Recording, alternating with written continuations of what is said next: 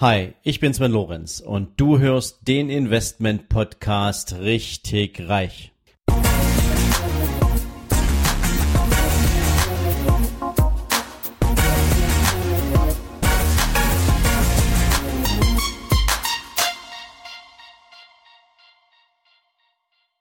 Hallo und herzlich willkommen zu deinem Investment Podcast richtig reich.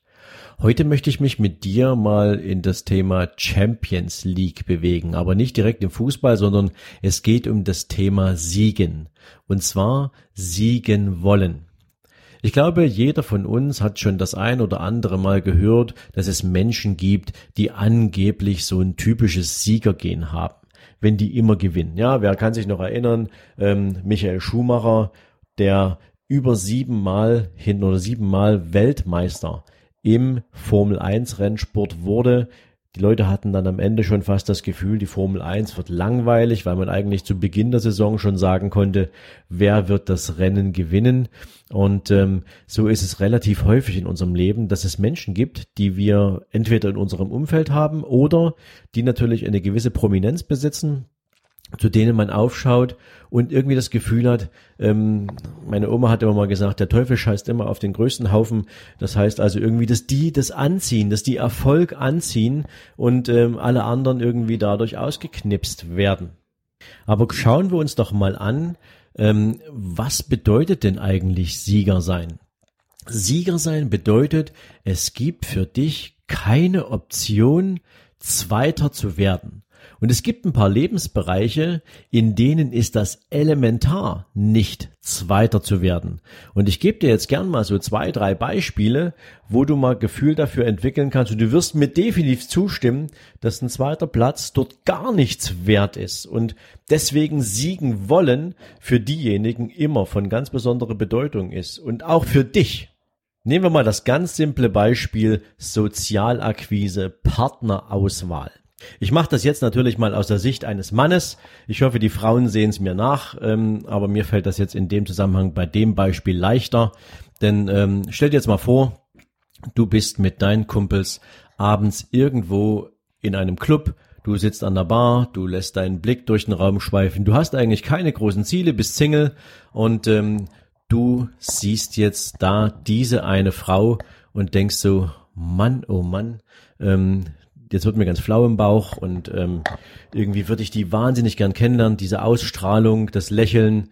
Ähm, du bist mal völlig perplex und denkst so, das wäre rein von dem ersten Blick her jemand, der dein Leben verändern könnte. Und die ganze Zeit guckst du hin und du stellst dir vor, wie schön das wäre, wenn du mit ihr im Gespräch wärst und du gehst aber nicht hin. Und plötzlich siehst du, wie da irgend so ein anderer Typ ganz entspannt auf diese Frau zugeht ihr ein Getränk ausgibt, mit ihr ins Gespräch kommt, die lachen zusammen ähm, und am Ende, ja, wenn es ganz hart kommt, verlassen die gemeinsam das Lokal. So, was bist du jetzt? Bist du irgendwie Sieger der Herzen? Bist du jetzt irgendwie der Zweitplatzierte, der noch eine Chance bekommt, wenn es mit dem anderen Typen nicht klappt? Nee. Du hast verloren. Für diese Chance, für diesen Moment, für das, was du gerne gehabt hättest, warst du einfach noch nicht bereit. Du warst nicht bereit, auf Sieg zu spielen. Denn was hattest du zu verlieren? Das Einzige, was du hättest kriegen können, wäre ein Korb gewesen. Ja, und das wäre wahrscheinlich auch nicht mal dein erster gewesen. Was wäre daran schlimm gewesen? Du hättest einen Korb gekriegt, aber du hättest definitiv versucht, das Spiel zu gewinnen. Aber nein, du hast dich passiv verhalten und in dem Moment bekommst du gar nichts. Du gehst nach Hause und denkst dir, wie schön hätte es sein können.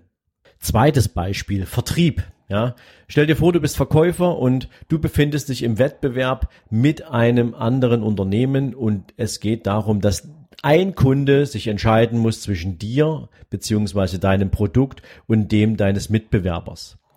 Also, wenn dein Mitbewerber das Ticket macht, wenn der mit dem Kunden den Vertrag unterschreibt und du nichts bekommst, dann hast du nichts, dann bist du zweiter Sieger. Und zweiter Sieger im Vertrieb kriegt gar nichts. Der kriegt nicht mal einen Ehrenpreis. Der kriegt nicht mal eine Silbermedaille. Der zweite kann seinen Kühlschrank nicht voll machen. Und der erste hat ein gutes Leben. Also ist es sinnvoll, auf Sieg zu spielen? Ist es sinnvoll, sich eine Strategie zu überlegen, siegen zu wollen, damit man auch sein Ziel erreicht? Oder ist es eher so, dass man sagt, na ja, beim nächsten Mal dann von vorn. Ja, und der dritte Bereich, der hat natürlich ein bisschen was Endgültiges. Wer von euch sich noch so an seine Jugendzeiten erinnern kann, der hat wahrscheinlich noch so den ein oder anderen Western im Hinterkopf, den man dann mal geguckt hat. Und im Western gab es immer sowas wie Pistolenduelle. Ich hoffe, der ein oder andere von euch kann sich daran noch erinnern. Und bei einem Pistolenduell ging es auch darum, beide haben dieselbe Ausgangssituation. Beide stehen sich auf irgendwie, keine Ahnung, 10, 20 Meter gegenüber. Und wer zuerst zieht und am besten zielt, der überlebt. Und der andere, Zweitplatzierte, ist eben einfach nur tot. Ich gebe euch gern auch noch ein zweites Beispiel.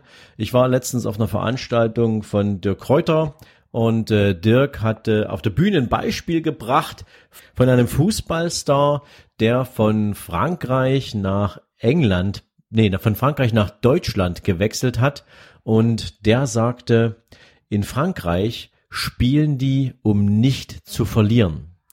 In Deutschland spielen die Teams, um zu gewinnen. Und er hat das damit begründet, ähm, dass wenn in Frankreich ein Spiel, eine Mannschaft mit 1 zu 0 äh, sozusagen in Führung liegt, dann fangen die nicht an, alles nach vorne zu werfen und noch 2-0, 3-0, 4-0 zu gewinnen, sondern da ist es am besten, dieses 1-0 so gut es irgendwie geht zu verteidigen, ähm, was natürlich dann dazu führen kann, dass der Ball sozusagen durch den Gegner in der letzten Minute nochmal ins Netz gelupft wird und plötzlich fehlen drei Punkte und du gehst halt nur mit einem Punkt nach Hause. Hättest du dich richtig reingehangen, dann hättest du vielleicht dieses Spiel mit 3-1, 4-1, 5-1 gewinnen können. Und diesen Anspruch hat dieser Fußballspieler in Deutschland erlebt, gesucht und ähm, er wollte in einer Mannschaft spielen, die fürs Gewinnen spielt, die siegen will. Und auch das ist wieder ein wunderbares Beispiel dafür, was es bedeutet, siegen wirklich zu wollen. Denn trittst du an, um nicht zu verlieren, dann wirst du auch nur das tun, was wirklich nötig ist, zumindestens aus deinem persönlichen Blickwinkel. Und was dann passieren kann, ist, dass dich irgendeine kleine, unerwartete Überraschung aus der Bahn wirft und dich einfach umhaut. Und du die Macht über den Sieg denen in die Hand gibst, die ihn einfach wirklich wollen. Und das kannst du wunderbar auch auf dein Leben übertragen, ja. Wenn du antrittst, um zu gewinnen, wenn du antrittst, um ein Ziel zu erreichen und nicht auf der Hälfte aufzugeben, wenn du antrittst, um mehr zu erreichen als Menschen, mit denen du dich gegebenenfalls vergleichst, ähm, oder wenn du dich mit einem bestimmten Lebensgefühl oder Lebensstandard auseinandersetzt, da hat ja jeder so seine eigene Definition auch von Werten und Zielen, dann ist es wichtig, dass du da wirklich drum kämpfst, dass du das Ziel im Fokus hast und dafür losgehst. Wenn du es halbherzig machst, wenn du nicht gewinnen willst, wenn es nur eine schöne Vorstellung bleiben soll, dann wirst du auch nicht alles dafür tun, um dieses Leben zu führen, was du gerne haben willst. Und wie gesagt, Leben spielt sich nicht immer nur auf der materiellen Seite ab. Leben spielt sich genauso in einer maximalen Erfüllung dabei darin ab, wenn es darum geht, gesund zu sein wenn es darum geht, meinetwegen auch eine beson ein besonderes Wissen anzueignen, eine neue Sprache zu lernen oder den Partner oder die Partnerin zu gewinnen, mit der du dein oder mit dem du dein Leben verbringen willst. Ja, also das waren jetzt mal so ein paar Beispiele für gewinnen wollen, beziehungsweise was könnten Motivationen sein, zum Sieger zu werden, Siegermentalität zu entwickeln. Denn es ist nicht ein Gen, sondern es ist die Frage, wie sehr identifizierst du dich mit deinen Zielen. Und da komme ich jetzt mal zu drei Punkten, die entscheidend sind, um Siegermentalität für dich zu entwickeln. Erstens, Such dir ein Ziel, was du wirklich erreichen willst. Nicht weil es Mainstream ist, nicht weil dieses Ziel 5000 andere Menschen in deinem Umfeld wollen, äh, in deinem Umfeld wollen, sondern such dir ein Ziel, was dir deinen Neigungen, deiner Lebensplanung entspricht. Ein Ziel, was dich glücklich macht. Und wenn du dieses Ziel gefunden hast, dann entscheide dich zweitens dafür, alles dafür zu tun, dass du dieses Ziel erreichen kannst. Nimm alles, was an Entscheidungen dafür erforderlich ist, selbst in die Hand. Gestalte deinen Weg dahin. Beschreibe deine eigene Story und stell dir vor, wie sich's anfühlt, wenn du da bist. Und drittens, und das ist wirklich entscheidend, trainiere, um zu gewinnen. Alles, was dich auf dem Weg nach vorn zu deinem Ziel weiterbringt, heißt trainieren, trainieren, trainieren. Und wenn alle anderen keine Ahnung, eben ein Seminar einmal besuchen und danach nicht umsetzen. Besuchst du das Seminar einmal, setzt um und wenn du nicht weiterkommst, besuchst du das Seminar ein zweites Mal, weil du dann ganz sicher all die Informationen aufsaugen wirst, die dir beim ersten Mal abhanden gekommen sind, weil dein Fokus so sehr auf Beginnen ausgerichtet war, dass du im zweiten, dritten Step schon gar nicht mehr zugehört hast und dann besuchst du es im besten Fall ein drittes Mal, weil du immer wieder etwas mitnehmen wirst, was dich auf deinem Weg zum Sieg nach vorne bringt. Und Siegen heißt am Ende eigentlich Siegen gegen dich selbst. Ja, ich hoffe, ich konnte dir heute ein paar Impulse geben, was das Thema Siegen eigentlich für uns in unserem Leben bedeutet, was es auf dem Lebensweg für eine Bedeutung hat und ähm, welche Einstellung am Ende dafür entscheidend ist, ob du Champagner trinkst oder Wasser.